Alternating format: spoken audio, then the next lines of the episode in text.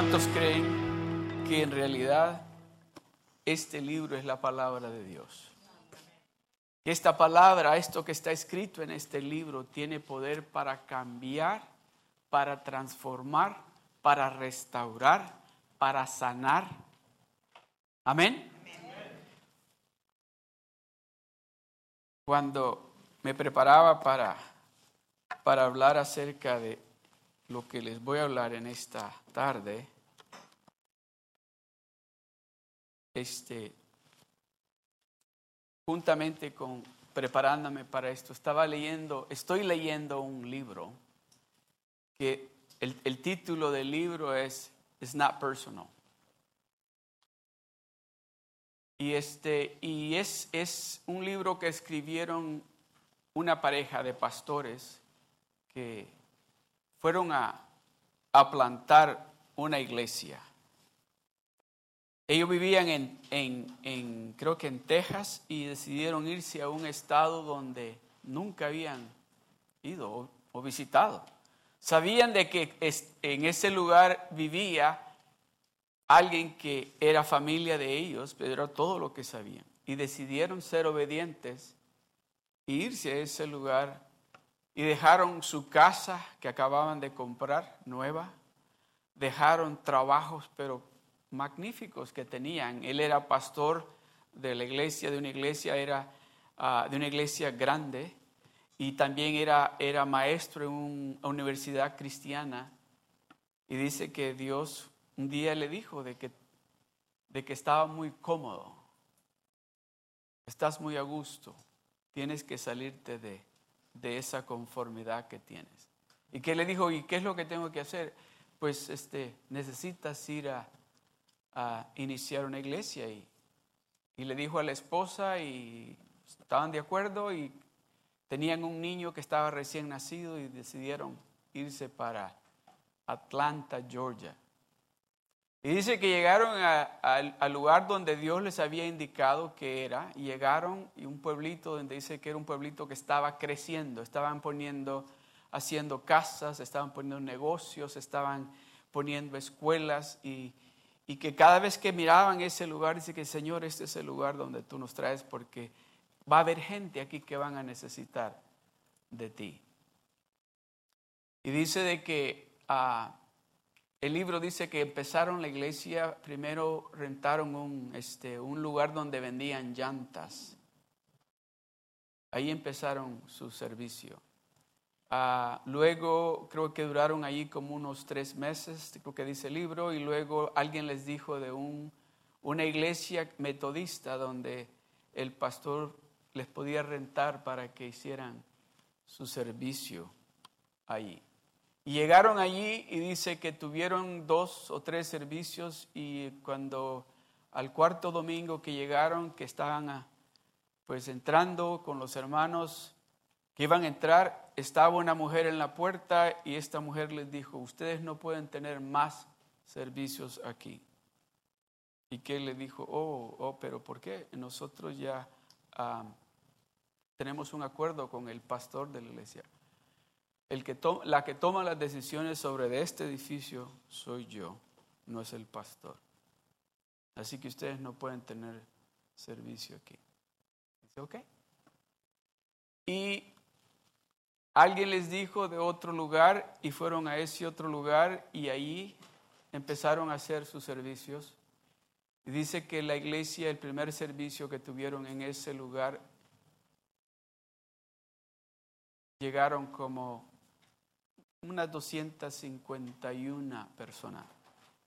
Pero dice que tan pronto empezó el grupo de adoración, habían contratado una banda cristiana porque no tenían músicos. Y después pues, le, le, estaban, le dijeron, te vamos a contratar por tres meses y, y a ver. Y que tan pronto dice que los, los, los, ¿cómo se dice? El líder de la alabanza era un joven con el pelo bien largo. Luego el, bajista lo mismo y luego uh, vestidos que parecían como de esas bandas de rock and roll. Y cuando empezaron a alabar, dice que empezaron a alabar, um, uh, pone el nombre de la alabanza, que creo que la cantamos, pero no me recuerdo.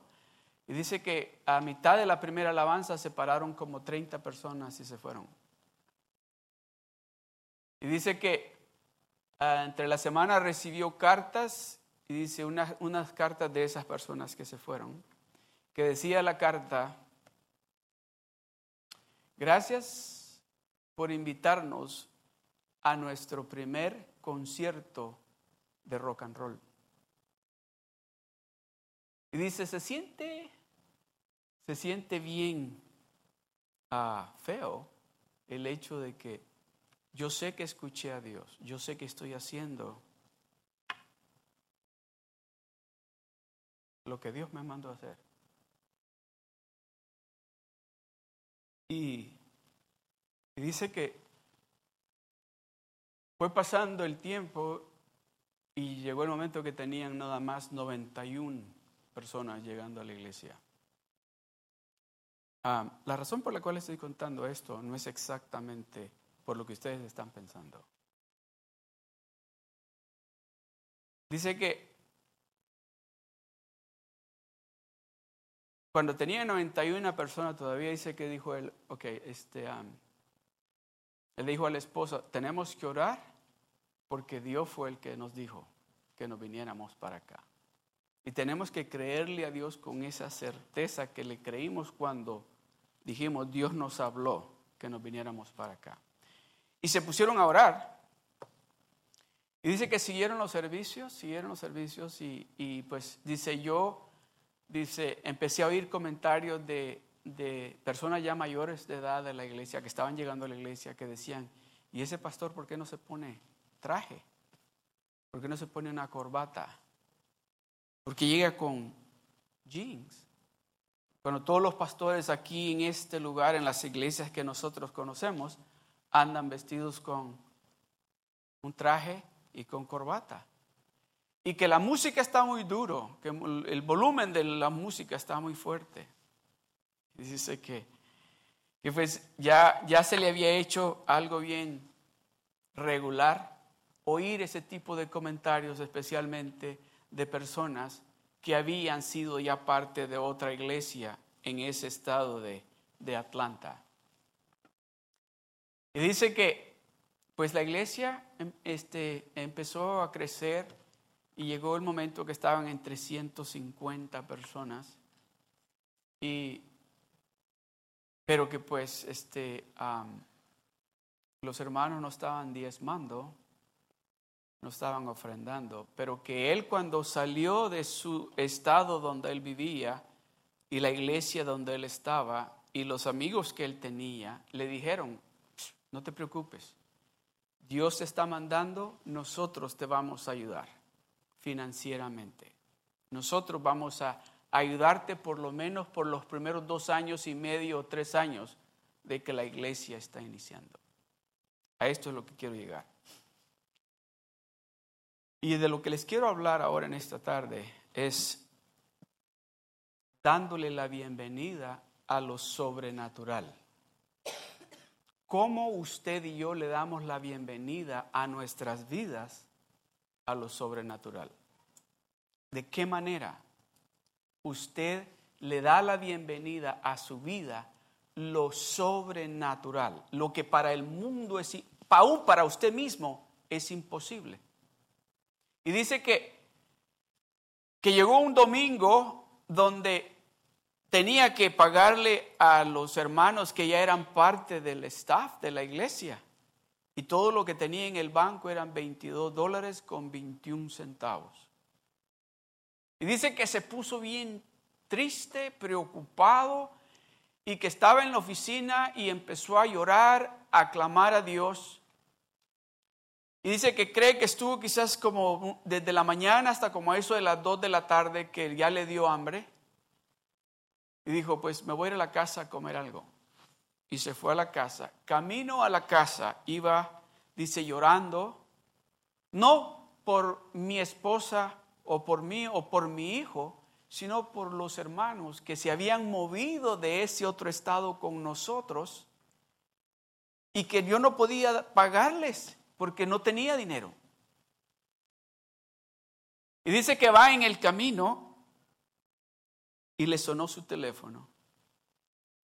Y en el momento que el teléfono le sonó, él miró y era un hermano mayor, un señor, que llegaba a la iglesia de vez en cuando y dijo, oh, oh, de seguro me está llamando para decirme que el servicio del domingo estuvo muy fuerte la música. O me va a llamar porque dice, o me va a llamar, me está llamando para decirme que por qué no me pongo un traje para pararme ahí en la plataforma para predicar. O por qué no uso corbata. Dice que agarró el teléfono, aló, y que le dijo, yo soy, oh sí, sí. Y dice que le dijo, puedes pasar a mi casa, necesito hablar contigo. Cuando Dios es el que le ha hablado a usted, cuando ha sido Dios el que le ha dicho, ven conmigo, cuando ha sido Dios el que le dijo, esto es lo que tú tienes que hacer, usted tiene una garantía con Dios. Cuando ha sido Dios el que le ha hablado a usted y ha sido Dios el que le ha dicho, de esta manera hazlo, esa garantía viene directamente del cielo.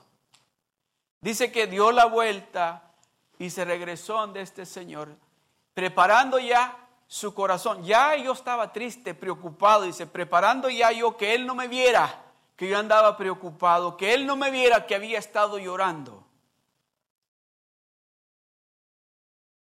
Y se bajó del carro, caminó ante el Señor, el Señor estaba esperándole en la puerta, el Señor le dice, ¿cómo estás? Dios te bendiga, le dio la mano. Y le dice el Señor esto. I just want to tell you how blessed I am. Because my two daughters, I can see their life being changed at your church.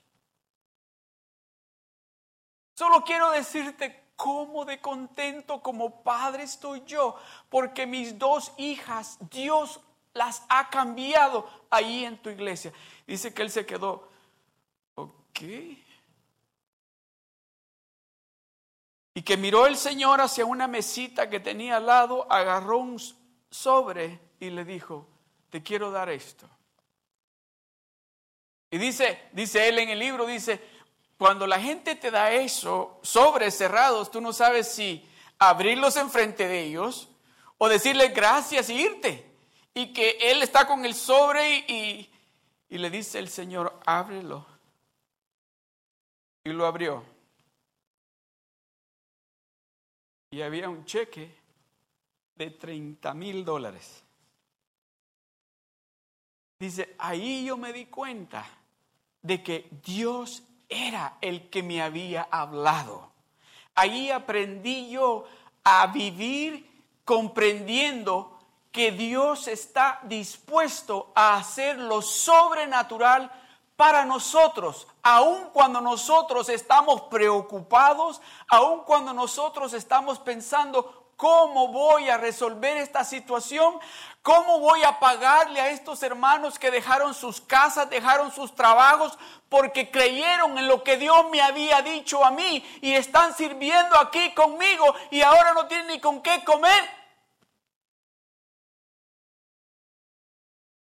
Dice que el Señor le dijo, dice que lo abrazó al Señor, lloraron los dos juntos y dice que le dijo, yo voy a llegar a tu iglesia, yo quiero ser parte de tu iglesia.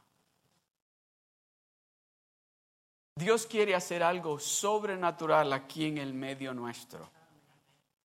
Dios nos está diciendo que este año es el año donde nosotros vamos a ver abundancia en todas las áreas de nuestra vida. Pero depende mucho de cómo usted hable después que escuche lo que Dios le está diciendo. Depende mucho de cómo usted habla en el momento que Dios le dice a usted, yo voy a hacer lo que ya te prometí hacer para ti.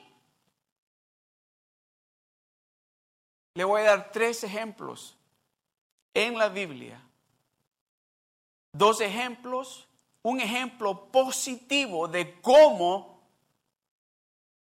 nosotros tenemos que contestar y hablar después que Dios nos habla y de no, y de la manera que no tenemos que hablar o contestarle a Dios cuando Dios nos habla. En Isaías 55, mire lo que dice. Isaías 55, 11 dice así.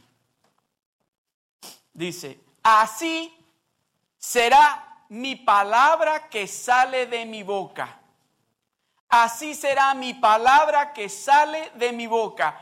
No volverá a mí vacía, sino que hará lo que yo quiero y será prosperada en aquello para que la envíe. ¿De dónde dice que sale su palabra? De su boca. El que está hablando es Dios. El que está diciendo así, así de esta manera será mi palabra.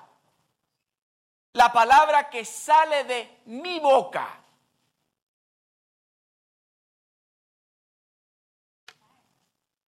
No volverá a mí vacía, dice, no va a regresar vacía, sino que va a dar el fruto que yo he planeado que dé. Cuando Dios habla, cuando Dios habla a nuestros corazones, Dios está esperando que esa palabra que Él está hablando a nuestros corazones dé fruto. Pero depende de nosotros. Depende de usted y de mi persona de qué manera nosotros vamos a alinear esa palabra que Dios ha declarado sobre de nosotros para nosotros declarar de la misma manera. Pero Él dice, así será mi palabra. Como cuando Él hizo los cielos y la tierra, hágase la luz. Y fue la luz. Divídanse las aguas de la tierra. Se dividieron. Háganse los pescados del mar. Se hicieron. Háganse los árboles y se hicieron. Habló y la palabra que él declaró hizo lo que le encomendó que hiciera.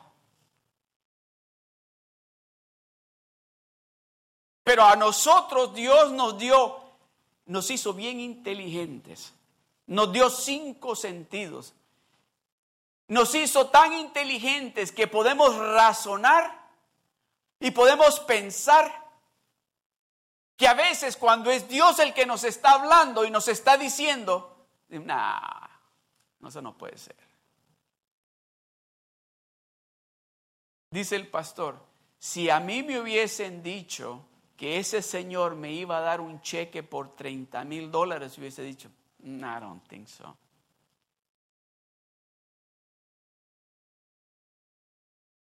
En el momento preciso, dice que yo estaba desesperado.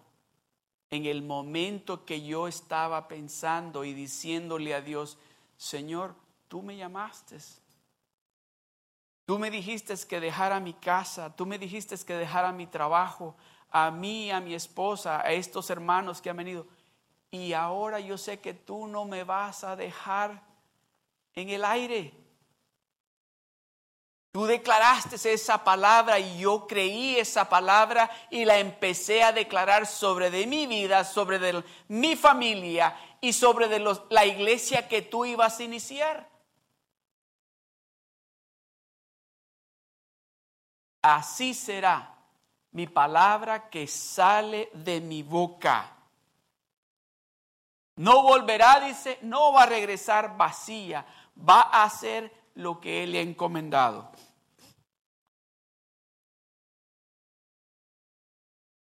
¿Cuántos de ustedes pueden decir, a mí Dios me ha dado palabra? A mí Dios me ha dicho de una o de dos o de tres diferentes maneras, Dios me ha hablado. Pero ¿ha visto usted el resultado de lo que Dios le habló?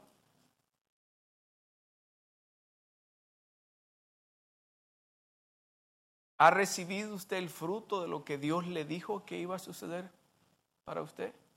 ¿O todavía lo está esperando?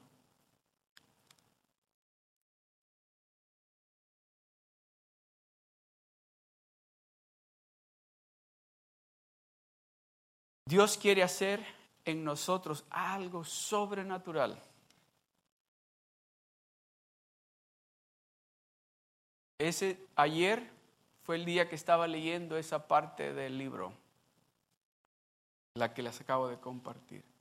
Me acuerdo que cuando llegué a esa parte y, ese momento donde dice que él regresó a la casa y que me, tocó bien profundo y empecé a darle gracias a Dios y le digo, Señor, verdaderamente que tú eres ese Dios maravilloso. Y estoy llorando cuando mi teléfono suena. Y veo mi teléfono y yo, ok, so, ya contesté, dije, aló. Y me dicen, hola, pastor. Hola. Y me dice, tengo una sorpresa para ti. Cuando es Dios el que nos habla, cuando ha sido Dios el que nos dijo, I promise you. Cuando ha sido Dios el que le dijo, yo tengo ese plan para ti. Yo, lo que yo he declarado sobre de ti, nadie te lo va a quitar. Nadie. Recibo esa llamada y pues quiero decirles, ah, estoy estudiando, estoy preparándome para mañana. Pero cuando me dijo, tengo una sorpresa para ti, me causó como digo, ok. Estoy leyendo algo que, fue, me, me, hizo, sentí, la, creo que la misma bendición, o tal vez no la misma que ese pastor sintió cuando ese hombre lo bendijo de esa manera. Y le digo, ok, y me dice, ah, yo, yo tengo, una, tengo una computadora que ya no me trabaja. Sirve nada más para emails, pero que esa computadora ya es muy vieja. Y me dice, ah, tengo una computadora para ti. me empecé a llorar. Y le tuve que explicar por qué estaba llorando. Porque cuando es Dios el que nos ha hablado, Él respalda, donde dice que su palabra no regresa nunca vacía. Nunca. Siempre hace lo que Él le ha encomendado que haga.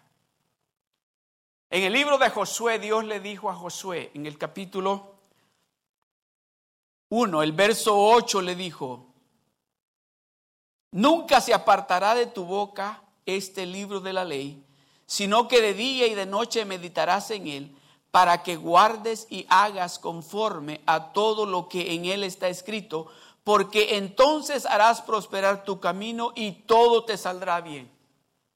Esa palabra que yo he declarado sobre de ti, dice el Señor, esa palabra que yo te he dado a ti, Medita en esa palabra de día y de noche, porque cuando lo empieces a practicar de esa manera, todo te va a salir bien y vas a prosperar en todo lo que inicies.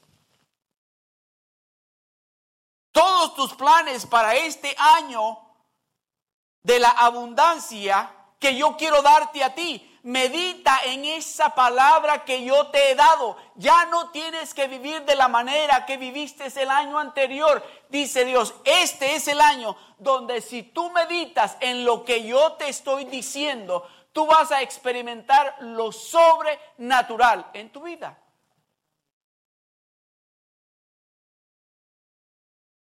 ¿Sabe lo que le estaba diciendo Dios a Josué? le estaba diciendo, Josué, si tú meditas en esta palabra, si no dejas que ninguna otra palabra de otro lado llegue a tu corazón y que trate de que tú dejes de escuchar la palabra que yo te estoy impartiendo en este momento, tú vas a tener victoria tras victoria tras victoria. Van a preguntar, ¿cómo le hiciste? Es que estoy meditando en lo que Dios me está diciendo. Pero ¿sabe algo? ¿Sabe algo que es muy importante? Es muy importante de que nosotros, los hijos de Dios, declaremos la palabra de Dios, no nuestras palabras. Que nuestras palabras se alineen con la palabra de Dios. Que aún en el medio de lo que se ve imposible, como el pastor este, Dice, en el medio de eso que se miraba imposible, él dijo, Señor, tú me enviaste a este lugar y tú me vas a dar la victoria, tú vas a proveer lo que necesitamos. Estaba alineando sus palabras con lo que Dios le había indicado. Por eso Dios le dice a Josué, medita en este libro de la ley, medita en esta palabra. No dejes que venga otra palabra a tu corazón, medita en esta palabra. Esta palabra te va a hacer prosperar, esta palabra te va a traer paz, esta palabra te va a dar lo que tú necesitas.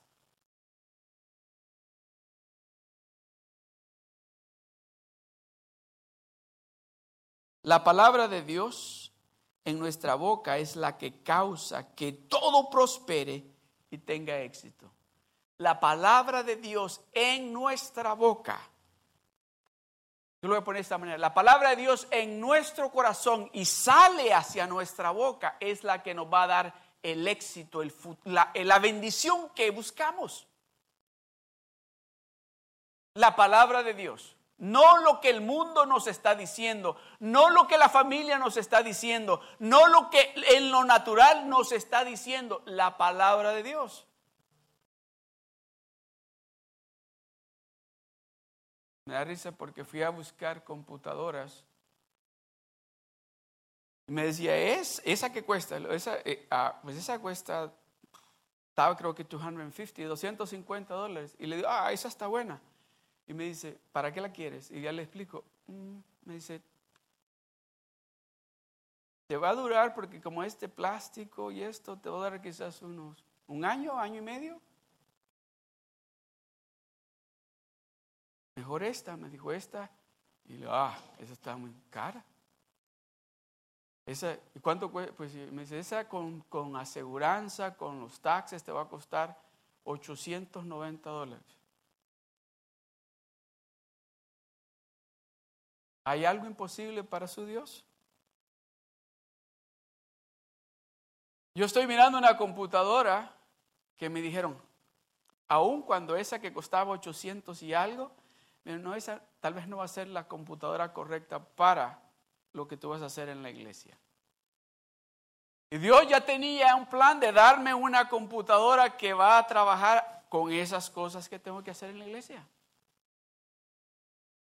Cuando ha sido Dios el que nos ha hablado, creámosle. Creámosle y hablemos lo que Dios nos está diciendo. Mire este ejemplo. Mire este ejemplo.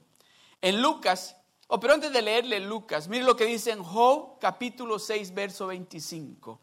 Job capítulo 6, verso 25 dice, cuán eficaz son las palabras rectas Cuán eficaz son las palabras rectas. La palabra recta viene con sabiduría. La palabra recta trae bendición. La palabra recta, la palabra de Dios, cuando es declarada sobre de nosotros, créalo, que lo que Dios le está diciendo, Él lo va a hacer. Él lo va a hacer para usted. Cuán eficaz son las palabras rectas, no las incorrectas. Muchas veces nosotros le prestamos más atención a las incorrectas. Oh, tú nunca vas a poder comprarte un carro de esos. Con ese trabajito que tienes,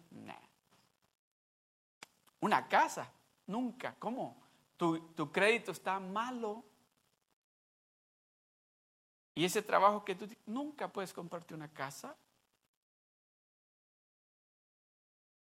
Que tú te vas a casar. Nunca te vas a casar. Mira todo lo que has hecho. Mira lo que has hecho. Mira, mira lo que... Tú, tú eres lo más peor del mundo. ¿Es eso lo que Dios está diciendo? No, dice, cuando escuches mi palabra, ponla en tu corazón y empieza a declararla. Cuán eficaz es la palabra recta la palabra de Dios. Cuando es la palabra de Dios que estamos escuchando, es la palabra correcta para lo que Dios quiere que hagamos. Oiga este primer ejemplo. En el libro de Lucas capítulo 1, y le voy a leer del verso 26 al 33, dice así, al sexto mes el ángel Gabriel, el ángel Gabriel, preste atención, Dios usa ángeles. Si usted le está pidiendo a Dios que le mande un ángel, pronto se lo va a mandar. Si usted, está, si usted le está pidiendo a Dios que le mande un ángel a decirle, si me mandas un ángel, entonces sí yo voy a darme de cuenta que, prepárese. Al sexto mes el ángel Gabriel fue enviado por Dios. ¿Por quién fue enviado? A una ciudad de Galilea llamada Nazaret. El siguiente verso. A una virgen desposada con un varón que se llamaba José de la casa de David. Y el nombre de la virgen era María. Y entrando el ángel en donde ella estaba, dijo, salve, muy favorecida. A mí me encanta como Dios nos habla a nosotros. Ustedes son mis favoritos, dice Dios. Ustedes son los míos. No hay otros como ustedes. Salve muy favorecida. ¿De dónde venía el ángel? ¿Quién envió al ángel? Entonces venía de dónde?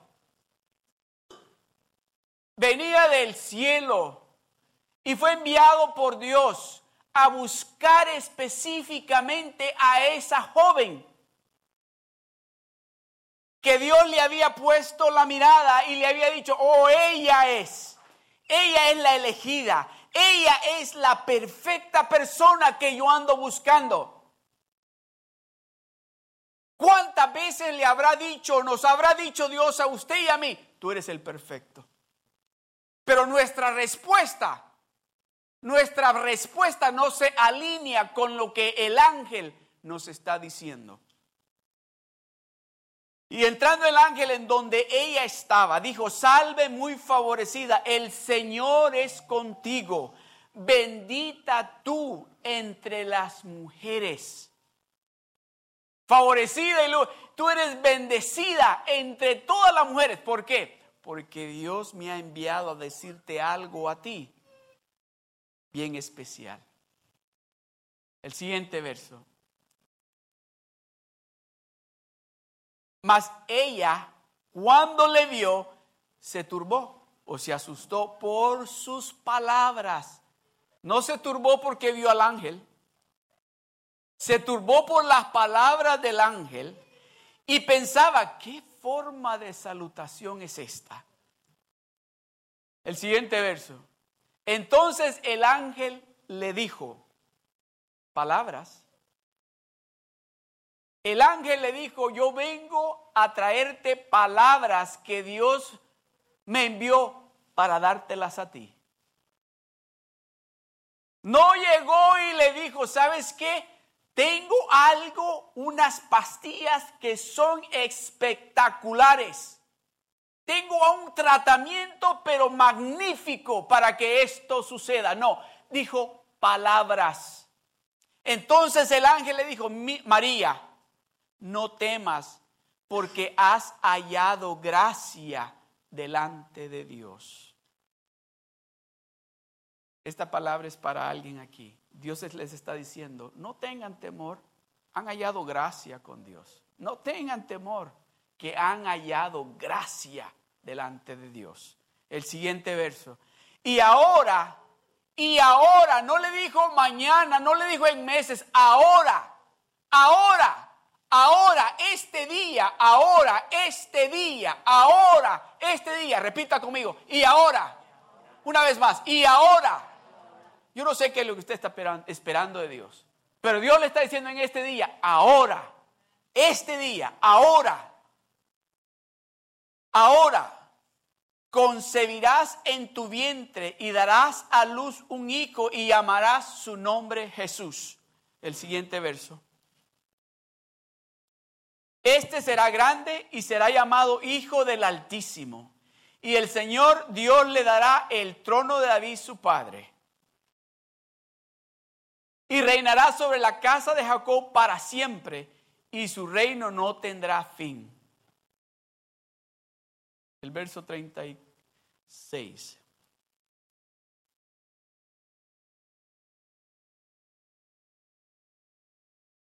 Mire lo que dice el verso 36. Vamos al verso 36. Y he aquí tu parienta Elizabeth ella también ha concebido. El ángel le llegó a decir palabras que ella le creyó para ella y palabras que ella no sabía lo que estaba pasando. Déjeme decirle, Dios nos va a decir palabra de que si usted alinea sus palabras con lo que Él está diciendo, esas palabras que Dios le va a dar a usted van a ser palabras de poder. Y aquí tu, y he aquí tu parienta Elizabeth, ella también ha concebido hijo en su vejez. Y este es el sexto mes para ella, la que llamaban, dice, la que llamaban estéril, la que llamaban, preste atención a esto, la que llamaban.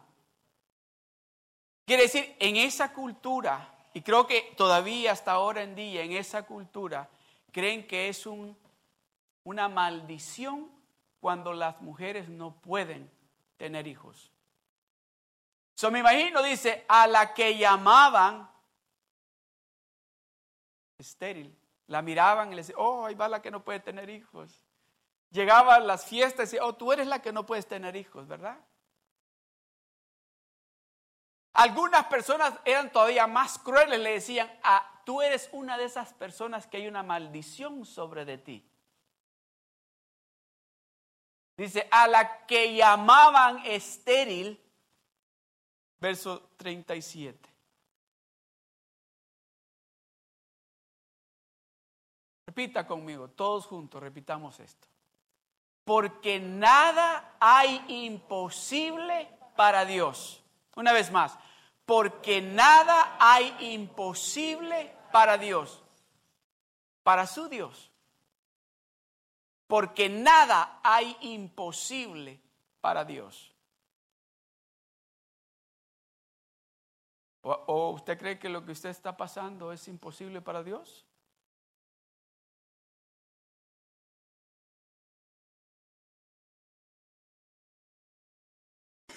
Porque nada hay imposible para Dios, absolutamente nada.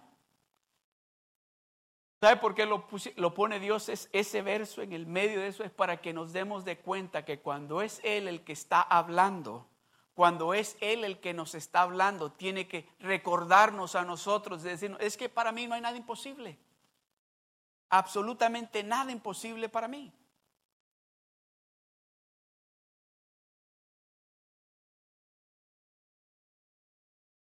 Mire la respuesta de María. Y dígame si las palabras de María inmediatamente se alinearon con las palabras del ángel Gabriel. Le dice, entonces el verso 38 dice, entonces María dijo, he aquí la sierva del Señor, hágase conmigo conforme a tu palabra. Y el ángel se fue de su presencia. A ver, repita conmigo, todos juntos hágase conmigo conforme a la palabra de Dios. Una vez más, hágase conmigo conforme a la palabra de Dios. He aquí tu sierva. Le estoy diciendo yo, yo ya me di cuenta de que estoy hablando con el enviado de Dios. Y que se haga conmigo de acuerdo con la palabra de Dios. He aquí la sierva del Señor, hágase conmigo conforme a tu palabra. Y el ángel se fue de su presencia. El verso 45 dice, y bienaventurada la que creyó, porque se cumplirá lo que fue dicho de parte del Señor. Y bienaventurada Dice aquí bienaventurada. Y bienaventurado y bienaventurada la que creyó. La que creyó porque se cumplirá, se cumplirá lo que fue dicho de parte del Señor. Dios nos está diciendo, este año es el año de la abundancia para nosotros. Este año no vamos a estar careciendo absolutamente nada. este es el año donde nosotros vamos a ver lo sobrenatural, tomar el control de todos nosotros y vamos a llegar a este lugar los días domingo diciendo, pastor, hermanos, tengo un testimonio que compartir de lo grande, de lo poderoso, de lo que Dios es. Y bienaventurada la que creyó porque se cumplirá lo que fue dicho de parte del Señor. María alineó sus palabras con lo que escuchó al ángel decirle esas palabras que Dios le envió. Pero mire, ¿usted se acuerda de Zacarías? El esposo de Elizabeth, el papá de Juan el Bautista, Zacarías llegó, oiga, ya dice, vamos a ir a, a Lucas capítulo 1, ahí mismo, el verso 18 al 20. Dice, dijo Zacarías al ángel,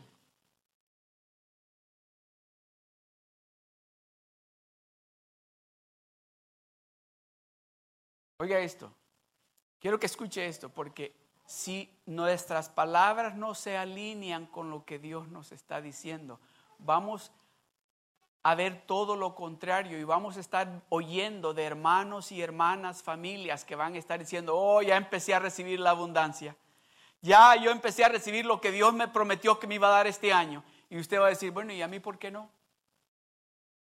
Porque yo todavía no, no veo lo que Dios nos prometió para este año de la abundancia.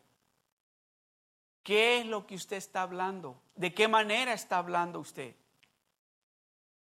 Mire lo que dice. Zacarías, dijo Zacarías al ángel, ¿en qué conoceré esto? El ángel le, dice, el ángel le está diciendo, ¿sabes qué?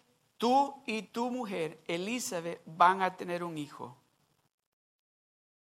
Y él le contesta, pero ¿cómo es posible esto? ¿Cómo, cuál, ¿De qué manera yo puedo darme de cuenta de que esto es cierto? En otras palabras, ¿cómo yo puedo darme de cuenta de que tú eres un ángel? Y que esas palabras que me estás diciendo son palabras que vienen del cielo. Sabe que a muchos de nosotros nos ha sucedido esto, esto que le pasó a Zacarías, que ha llegado el mensajero de Dios y nos ha hablado pero como tal vez es una persona que no nos cae bien, o tal vez alguien de la familia o alguien en la iglesia, decimos, ay, ¿cómo es posible que Dios le hable? Y empezamos a hablar de la manera que Zacarías estaba hablando aquí. Y dijo Zacarías al ángel, ¿en qué conoceré esto? Porque yo soy viejo y mi mujer es de edad avanzada. En otras palabras, los dos estamos ya mayores.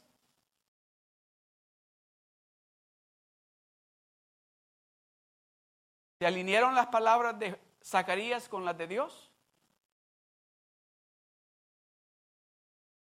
María le dijo, oh, hágase tu voluntad, aquí está tu sierva, haz que se haga conmigo de acuerdo a la palabra de Dios. Zacarías dice, ¿cómo puede ser eso?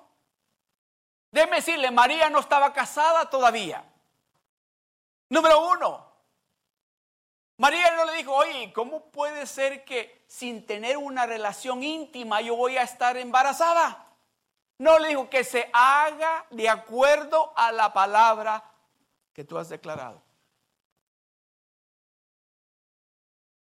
Mire lo que sigue. Respondiendo el ángel le dijo, ahí estaba ya un poco molesto el ángel. Respondiendo el ángel le dijo, yo soy Gabriel, que estoy sentado delante de Dios y he sido enviado a hablarte. Me han enviado para que te venga a decir estas palabras. Estoy sentado, estoy en la presencia del Dios Todopoderoso y Él me ha enviado para darte estas palabras a ti.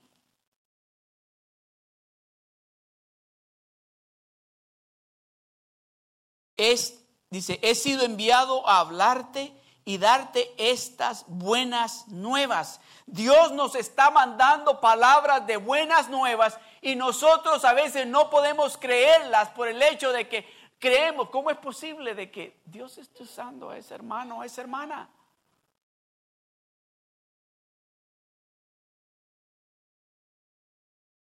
Que Dios no vaya a hacer con nosotros lo que hizo con Zacarías.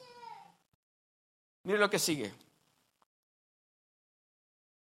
Y ahora le dijo, quedarás mudo y no podrás hablar hasta el día en que esto se haga, por cuanto no creíste mis palabras, las cuales se cumplirán a su tiempo. Vas a quedar mudo porque no quisiste creer las palabras que me enviaron para darte.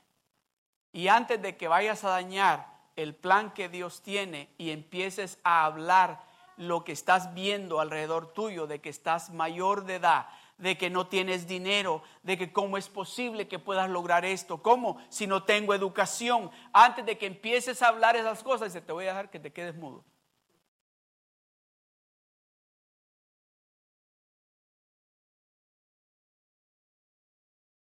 Hay un verso favorito mío que ustedes me han escuchado decirlo muchas veces. Apocalipsis capítulo 3, verso 20 dice, He aquí yo estoy a la puerta y llamo.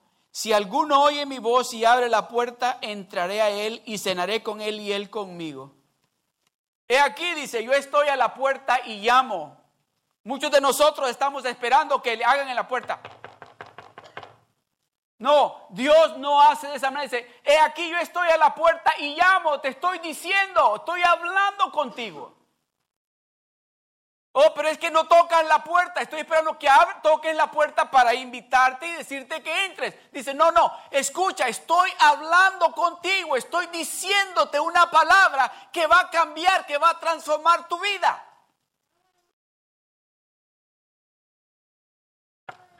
No oigo que toque la puerta. Cuando oigo que toque la puerta, entonces le digo que la abra. La abro. Dice, he aquí, yo estoy a la puerta y llamo.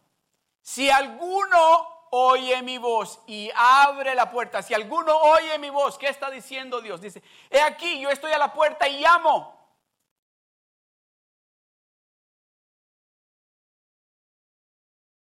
Dios está diciendo su nombre. Dios le está hablando a usted por su nombre. Dios le está hablando a usted. Ha llegado alguien a su casa y que no tocan la puerta y dicen, ah, María, María.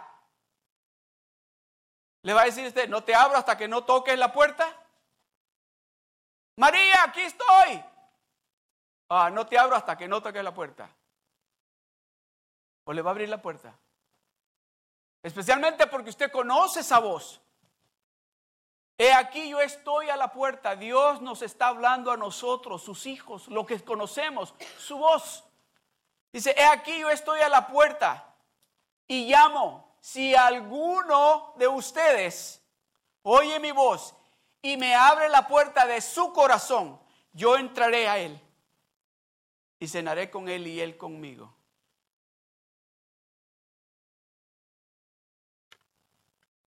Dios está tratando desde el principio de la creación con la humanidad y con lo que nosotros conocemos, con palabras. Con palabras. Con palabras. ¿No es de la misma manera que el enemigo viene con palabras también? De la misma manera viene el enemigo con palabras y muchas veces nos convence. A él le creemos.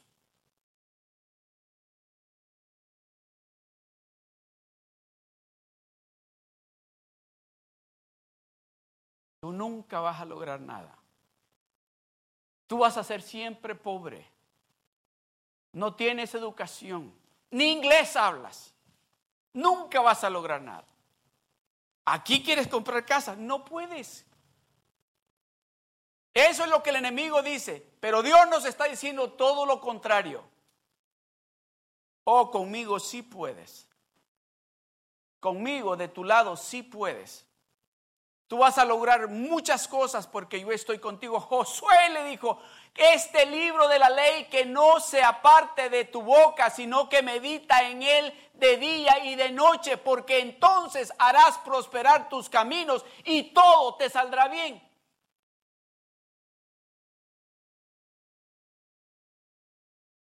Todo te saldrá bien.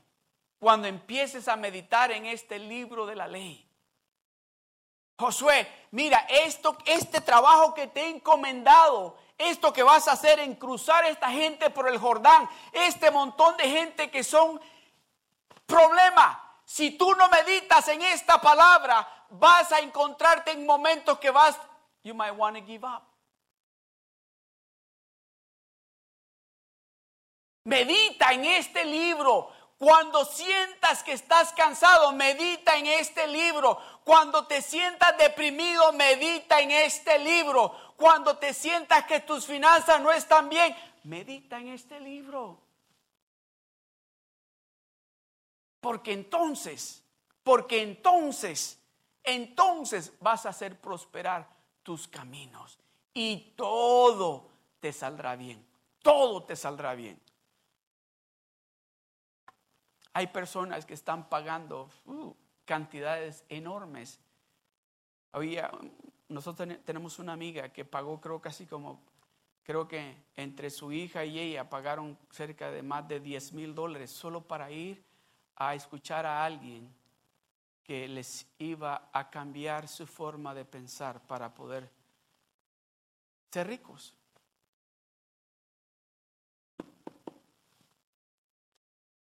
Aquí está. Free of charge. Free of charge. In this book of the law, Joshua. In this book of the law, Joshua. Medita. Medita. Spend time in this book. Read this book. Porque en este libro vas a encontrar que vas a prosperar en todo. Que todo te va a salir bien cuando empieces a hacer lo que este libro te está diciendo que hagas.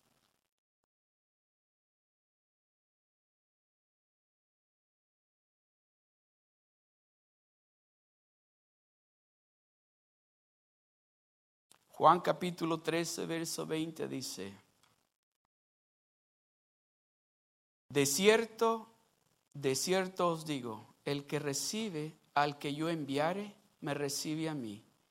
Y el que me recibe a mí, recibe al que me envió. De cierto, de cierto os digo, el que recibe al que yo enviare, me recibe a mí. Y el que me recibe a mí, recibe al que me envió. Amados hermanos y hermanas, Dios me dijo a mí en este año, este es el año de la abundancia. Este es el año donde usted y yo vamos a ver que nuestro Dios es real, que nuestro Dios es el Dios de lo imposible.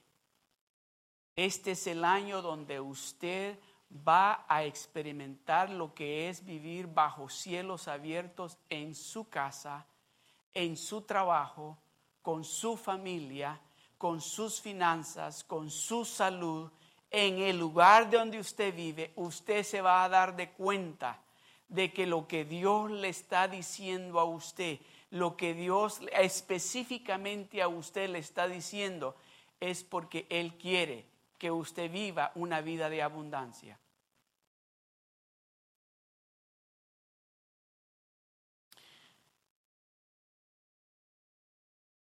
¿Cómo puede decir usted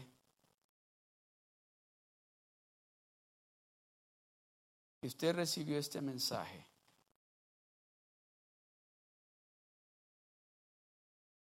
Déjeme demostrarle cómo, cómo sus palabras pueden descalificar o evitar la bendición que Dios tiene para usted. Con esto voy a concluir. Las palabras que usted habla en su casa sobre de su matrimonio, sobre de sus hijos, sobre de sus finanzas, sobre de su salud, sobre de su trabajo, son las que van a hacer el impacto para mañana o hacia el futuro. Las palabras que salgan de su boca acerca de su esposo, de su esposa, de sus hijos, son las que van a hacer el impacto hacia mañana o el futuro. Mire lo que dice en Segunda de Reyes, capítulo 6, del verso 25 al 29. Y dice, y hubo gran hambre en Samaria a consecuencia de aquel sitio, tanto que la cabeza de un asno se vendía por 80 piezas de plata, y la cuarta parte de, oiga esto, y la cuarta parte de una taza de estiércol de palomas por cinco piezas de plata. Y pasando el rey de Israel por el muro, una mujer le gritó y dijo, salva, rey Señor mío. Y él dijo, si no te salva Jehová, ¿de dónde te puedo salvar yo? ¿Del granero o del lagar? Y le dijo el rey, ¿qué tienes? Ella respondió, esta mujer me dijo, da acá tu hijo y comámoslo hoy. Y mañana comeremos el mío. Cocimos pues a mi hijo y lo comimos. El día siguiente yo le dije, da acá tu hijo y comámoslo. Mas ella ha escondido a su hijo. Déjeme decirle, lo que estaba pasando aquí en este momento era terrible. Había una hambruna porque estaban rodeados por los sirios que no los dejaban salir a trabajar o a comprar comida. La gente se estaba muriendo de hambre. Las mamás se estaban comiendo sus propios hijos.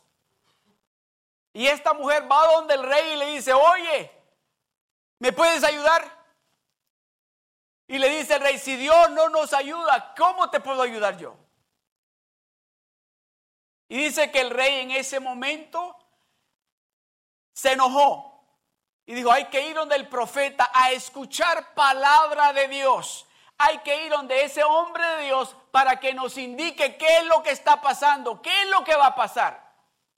Tenemos, hay necesidad de escuchar palabra de Dios. Y fue el rey a donde estaba el profeta Eliseo.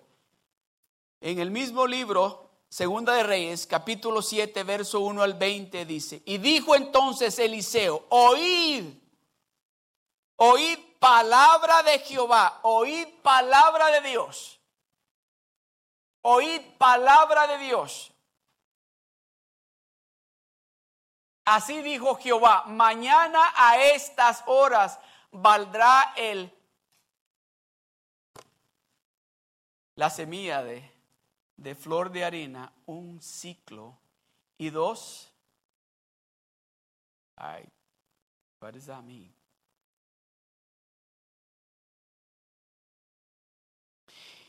Y dos canastas de cebada, un ciclo a la puerta de Samaria. El verso 2. Y un príncipe sobre cuyo brazo el rey se apoyaba respondió al varón de Dios y dijo,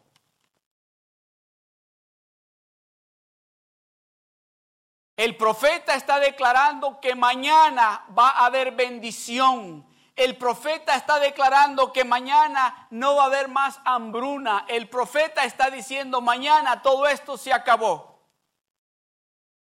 Pero uno de los más cercanos al rey respondió y dijo, si Jehová hiciese ahora ventanas en el cielo, ¿sería esto así? Y él dijo, he aquí, tú lo verás, le dijo el profeta Elías al hombre, tú lo verás con tus ojos, mas no comerás de ello. Es muy importante lo que nosotros contestamos cuando Dios nos está hablando. Es muy importante que nuestras palabras se alineen con la palabra que estamos escuchando a Dios decirnos a nosotros. Sería esto así, burlándose. Le dijo, oye, ni que Dios hiciera ventanas en los cielos. Esto sucedería. El rey fue a buscar al profeta porque querían escuchar palabra de Dios. El profeta trae palabra de Dios y este hombre dice, oh, espérate. Ah, esto que estamos viviendo ahorita no creas que se resuelve de un día para otro. Para que haya comida otra vez así de esta manera, hay que esperarnos unos 5 o 10 años. Dice, no, mañana vas a poder comprar harina de arroz bien barata. Vas a poder comprar cebada bien barata. El siguiente verso, el verso 3. Había a la entrada de la puerta cuatro hombres leprosos, los cuales dijeron el uno al otro, ¿para, para qué nos estamos aquí hasta que muramos? El verso 4.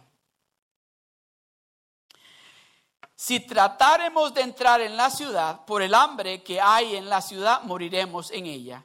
Y si nos quedamos aquí, también moriremos. Vamos pues ahora y pasemos al campamento de los sirios. Si ellos nos dieran la vida, viviremos, y si nos dieren la muerte, moriremos. El verso 5.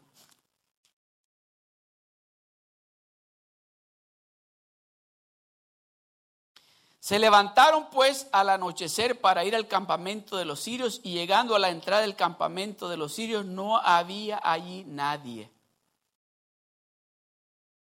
Verso 6. Porque Jehová había hecho que en el campamento de los sirios se oyese estruendo de carros, ruido de caballos y estrépito de gran ejército. Y se dijeron unos a otros, he aquí el rey de Israel ha tomado a suelo contra nosotros a los reyes de los Eteos y a los reyes de los egipcios para que vengan contra nosotros. Verso 7.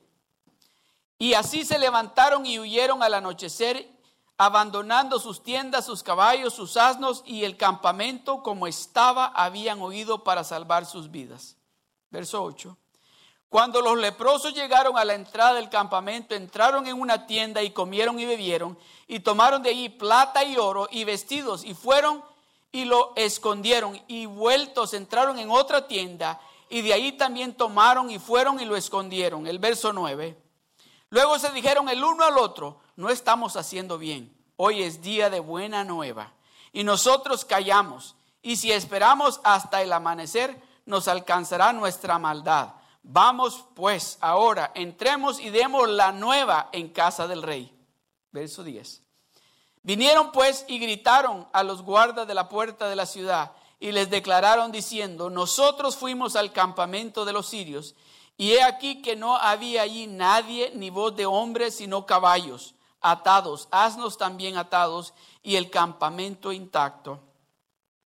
Los porteros gritaron y lo anunciaron dentro en el palacio del rey. Y se levantaron el rey de noche y dijo a sus siervos, yo os declararé lo que nos han hecho los sirios. Ellos saben que tenemos hambre y han salido de las tiendas y se han escondido en el campo diciendo, cuando hayan salido de la ciudad, los tomaremos vivos y entraremos en la ciudad. Verso 14. Tomaron pues dos caballos de un carro y envió el rey al campamento de los sirios diciendo, ir y ver. Verso 15. Y ellos fueron y lo, y lo siguieron hasta el Jordán. Y aquí que todo el camino estaba lleno de vestidos y enseres que los sirios habían arrojado por la premura y volvieron los mensajeros y lo hicieron saber al rey. Entonces el pueblo salió y saqueó el campamento de los sirios y fue vendido un, una libra de flor de harina por un ciclo y dos libras de cebada por un ciclo, conforme a la palabra de Jehová. El verso 17. Y el rey puso a la puerta a aquel que abrió la boca cuando el profeta les dijo lo que iba a pasar al día siguiente. Y el rey puso a la puerta a aquel príncipe sobre cuyo el brazo, cuyo brazo él se apoyaba y lo atropelló el pueblo a la entrada y murió conforme a lo que había dicho el varón de Dios cuando el rey descendió a él. Verso 18. Aconteció pues de la manera que el varón de Dios había hablado al rey, diciendo, dos libras de cebada por un ciclo y él una libra de flor de harina será vendido por un ciclo mañana a estas horas a la puerta de Samaria. Verso 19. A lo cual aquel príncipe había respondido al varón de Dios diciendo, si Jehová hiciese ventanas en el cielo, ¿pudiera suceder esto? Y él le dijo, he aquí tú lo verás con tus ojos, mas no comerás de ello. Y le sucedió así, porque el pueblo le atropelló a la entrada y murió. Hace tres domingos atrás les decía, Dios habla. El domingo pasado Dios nos dijo, creámosle porque vamos a la conquista.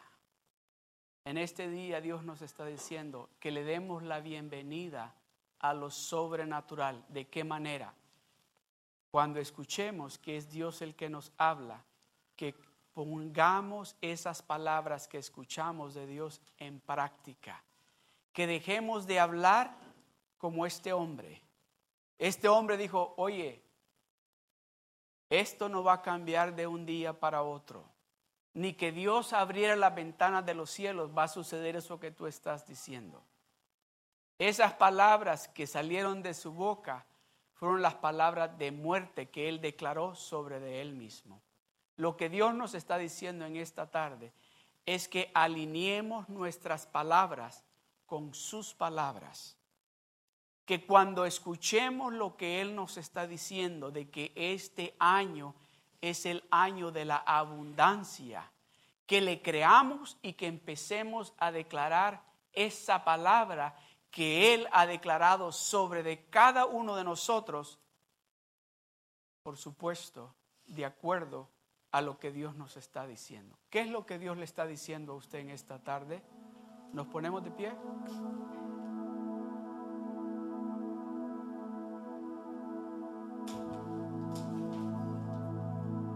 ¿Qué es lo que Dios le está diciendo a usted en esta tarde?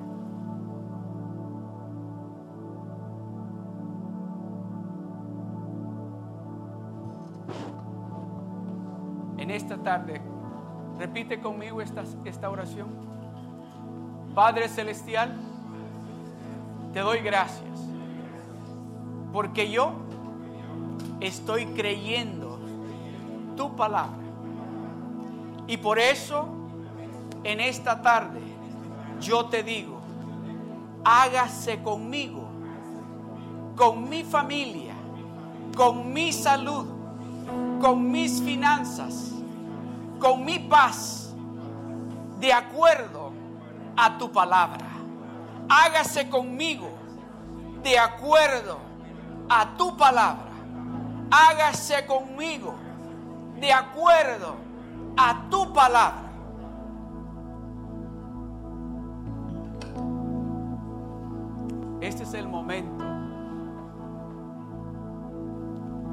Este es el momento especial donde usted puede decirle al Señor, perdóname